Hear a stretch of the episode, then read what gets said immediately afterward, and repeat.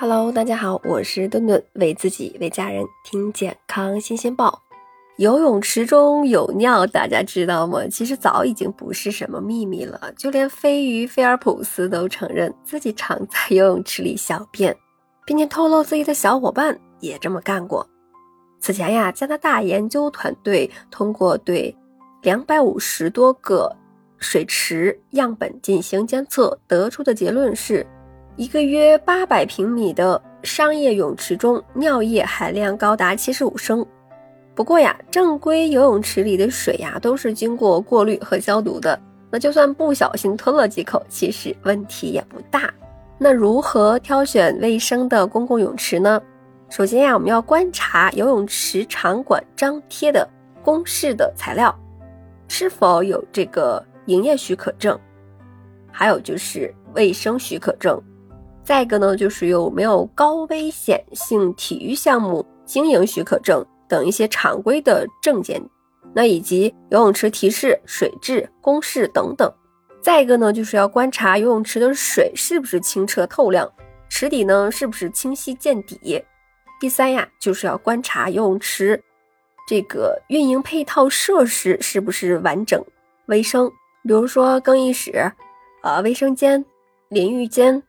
医护室、急救室，还有一些强制性通过这个浸泡脚的消毒池等等，以及走道是不是防滑。第四呀，就是要观察游泳池周边的救生还有急救设施是不是齐全。那比如说，呃，救生观察台，还有常驻的救生员、救生圈等等。那还有人就说了，这个游泳会不会感染性病或怀孕呢？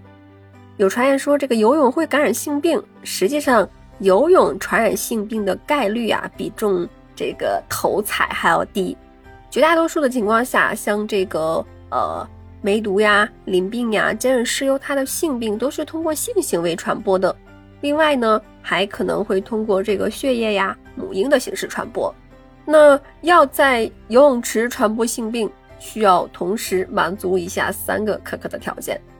第一类就是活的病原体，那即性病患者要在游泳池过程中留下病原体，光是这一点几乎是不可能的。性病的病原体很脆弱，一旦离开人体，那就很难存活了。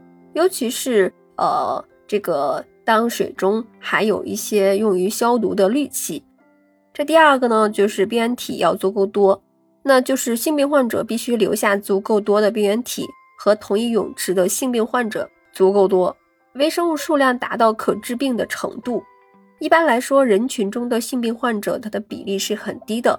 此外呀，性病患者在水中正常的代谢，那远不足以达到致病的程度。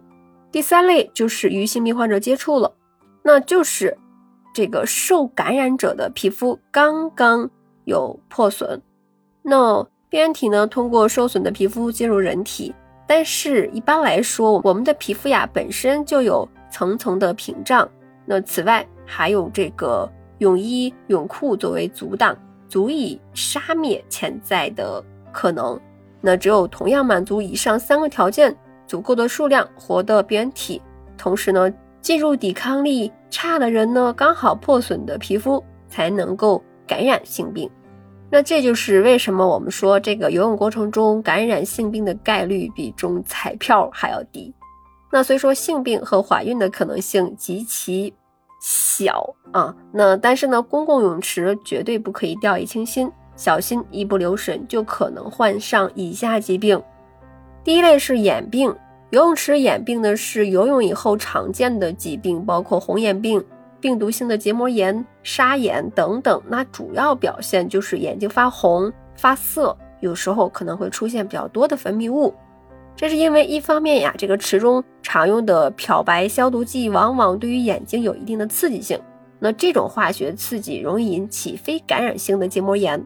最好的防御方法就是佩戴合适的泳镜，那抵挡水中的化学还有生物刺激。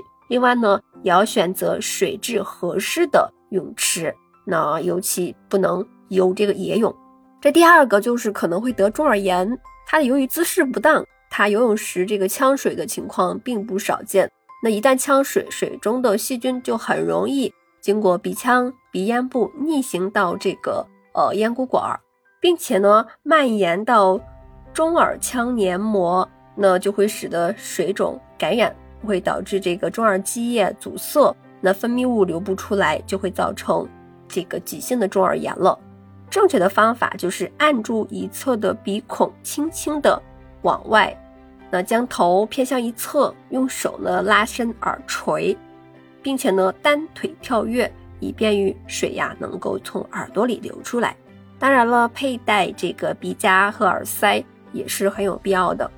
第三个就是皮炎，游泳的过程中水中是以消毒的呃这个漂白剂、尿素，细菌都会对皮肤造成损伤。那抵抗力比较弱和皮肤较为敏感的小伙伴就容易产生这个皮肤瘙痒、发炎的症状。